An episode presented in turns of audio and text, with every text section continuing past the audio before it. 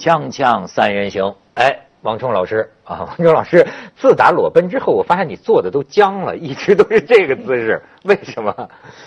因为我还是有点惭愧啊，上次裸奔的不够彻底，很多人提意见。你你看见他那裸奔了吗？看了，也觉得太不彻底，没有诚意。哎呀，你瞧，人家女同胞都都都这样发自内心的觉得你这没看够啊，真是。没事，今年还有。您怎么知道是没看够？那是 看够了。今年还有四五个国家的大选，可以继续寻找机会。对对。然后（括号）单独给陈琳老师表演一次。对 我一定叫您做见证。对，上期节目你们俩不都有孩子了吗？是吗？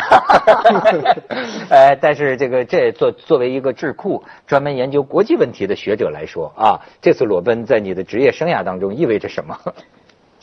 意味着有更多的女粉丝对我进行了关注，之前是没有过的。我的女粉丝的比例从以前的百分之十几，现在上升了百分之三十左右。哎，你要说这个女的。咱们真是可以从这儿说说。嗯，虽然咱们这个都是男女平权了吧，嗯，但是毕竟呢，女人还是很值得探探讨。你说现在国际上这个女领导人还剩几个了？就出名的，还是不少希拉里歇菜了吧？呃，朴槿惠歇菜了吧？默克尔也不好说了吧？我们有特蕾莎梅。特蕾莎梅，英英国那个还对呀，呃，多漂亮啊！对不对？他挺有风度。对，而且今年的新年贺词还是挺棒的，我觉得。哎，你说起这个贺词，咱们可以看一段。这个跨年之际啊，各国领导人，呃，咱们来看一下。The new year is a time to reflect on what has passed and to look ahead to the opportunities to come. I just wanted to take a minute to thank you for everything you've done to make America stronger these past eight years. 2016 год уходит. Die schwerste Prüfung ist ohne Zweifel der islamistische Terrorismus. 올해는 새벽을 깨우는 닭의 힘찬 울음소리처럼 나는 또한 남녘의 결례들과 해외 동포들 그리고 자주와 정의를 지향하는 세계 진보적 인민들과 벗들에게 따뜻한 인사를 好像这个金正恩同志似乎还有点这个自我这个这个怎么检讨的意思。金正恩今年发了一个叫我我管他叫“罪己诏”。 啊，古代有罪己诏吗？古代皇帝，中国古代皇帝说，这一年如果是呃收成不好，如果大家挨饿了，就发布一个罪己诏。汉武帝晚年时候发过罪己诏，说我错了哈，承认错误。那这次罕见的，金正恩同志提了一条，就是我有心无力，深感自责。说这个传递这个信号，可以各种解读方法，就是至少说明他也是在西方受过教育的，在瑞士学习的。在在这时候还是有点西方领导人那一套，就说承认点呃问题，问责有点问责意识，说明说明就说在元旦这种新年贺词里面，有缺陷才能传播的好。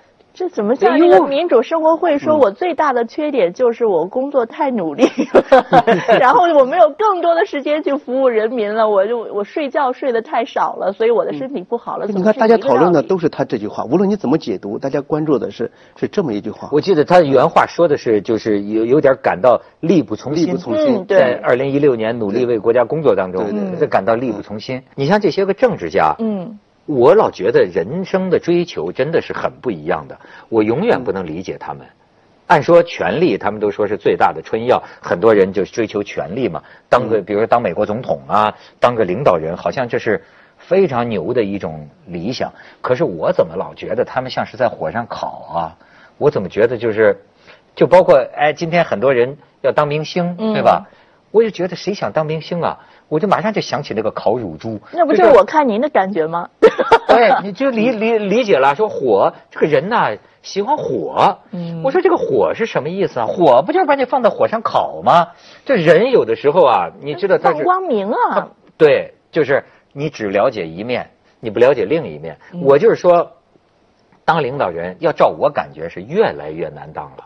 就是你看着这不受罪尤其是刚才咱们看这个默克尔的那句那几句这个新年献词，我就觉得他今年这个新年献词让人觉得特心疼。就现在为了这个移民政策，大家说引起了整个欧洲的撕裂，包括这一波恐怖袭击，大家都说是一个女人毁了一个欧洲等等等等。但你看他的新年献词特别的哀怨，就说是我们想要帮助的那些人对我们制造了恐怖袭击。你会觉得其实。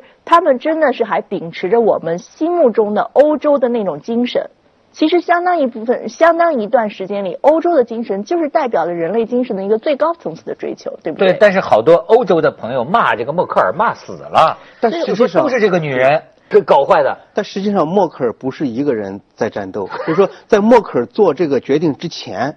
他受到了很多德国媒体的批评，说你太不人道了啊！你怎么能对难民关上门呢？呃，一四年的时候我去德国，然后呢，别扯什么全球化，自己管好自己的事情，自己的工人不能失业啊，甚至于就是说要维护我们白人的利益，我们管我们也有，我们是力不从心，我们也力不从心，管不了你们那么多。哎，这种想法是不是又会成为世界的？一个钟摆会摆向另一极呢？对，是的。你刚才您刚才说的，呃，历史的终结，作者是弗朗西斯·福山，他是一个日本裔的美国学者，他这几年也修正了他的看法。他说：“我我我错了，这历史没有终结。”嗯。而实际上，在冷战之后，呃，他不会像我一样说话这么算数。而且他没说。对他没有你陪着。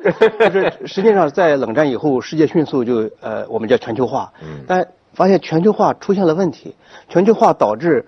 一些产业的空心，一些国家的工人阶级失业，中产阶级中产萎缩，就说一部分人得到了利益，更大的一部分人是呃状况是每况愈下，所以这时候对全球化的反思从民间一部分人到了政府层面。你说十年以前反全球化都是一些呃民间组织一些 NGO，但现在是一些政府政府层面开始反全球化，我们叫逆全球化，就像全球化我走得太快了。这么调整一下，这也是一个，这也是个必然。哎，陈林，你整天采访这个国际人士的，嗯，你对这个怎么看？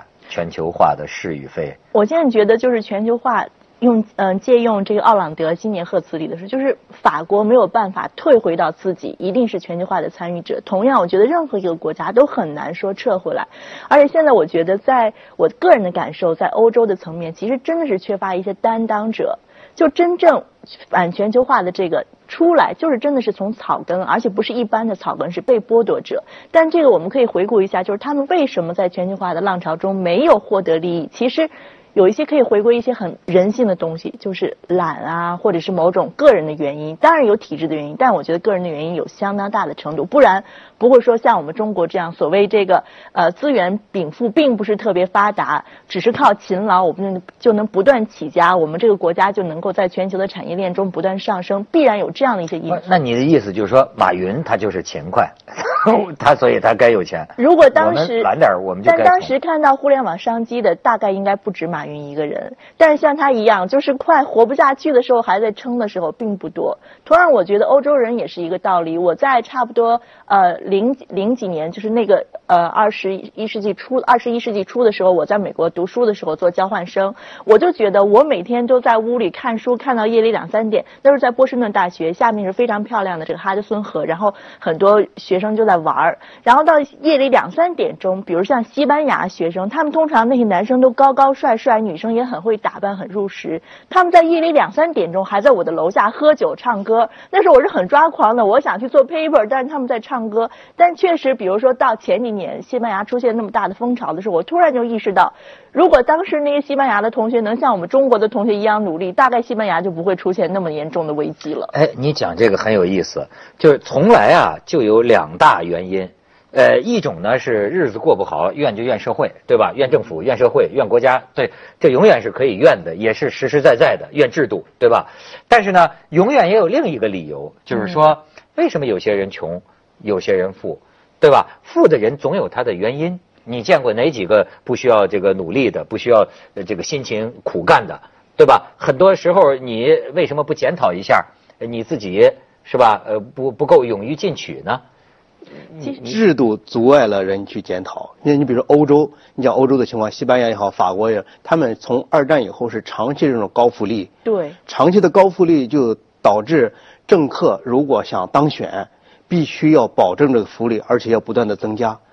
所以任何人想去削减福利，那你就要下台。最近我看法国出台了一个规定，说员工下班以后，按照法律规定是有断网权。啊，是是是，断网权就是说。我下班了，我回家陪老婆孩子。你公司给我发了邮件，你给我，我有义务，我有权利，我不去处理这些事情。就说欧洲现在还是这样，那那你像我们中国，对，就生产率它不。如果哪个员工敢说我回家不上网了，那第二天面对的是老板说你，那你可以回家了啊，差不多哈。对，你说法国人现在他还琢磨这个，他还有希望吗？我一直印象非常深的，我不是我的印象非常深的，我就是说在巴黎，我第一次去巴黎那是多少年前，我在街上碰见一个游行。然后呢，旁边那个翻译就给我讲，我说他们游游游游游游游行什么？说就是说反对加班，对吧？哦，这很正常，就是反对资本家人加班。他说不是，说他们啊不仅反对老板啊让他们加班，嗯，他们还反对老板让别人加班。不会，因为只要有人加班，嗯，对吧？对，那个人就能够。多挣钱，所以说他就根本反对，不能让任何人加班。不行我不加班，你也他加班，你也不准让他加班。对，对，我说这这个在反全球化过程中也有也有表现。其实前些年，澳大利亚的一些煤矿、一些工厂一直是缺劳动力的，中国人就包括官方跟谈呢，我们中国劳动力又工资低，干活多，我们去在那给你干活行吗？那澳大利亚是坚决的不行。他说：“你们中国人来了。”一天工作十二个小时，十八个小时，那我们的工人一天最多工作八小时。你来了就把我们的市场，把我们。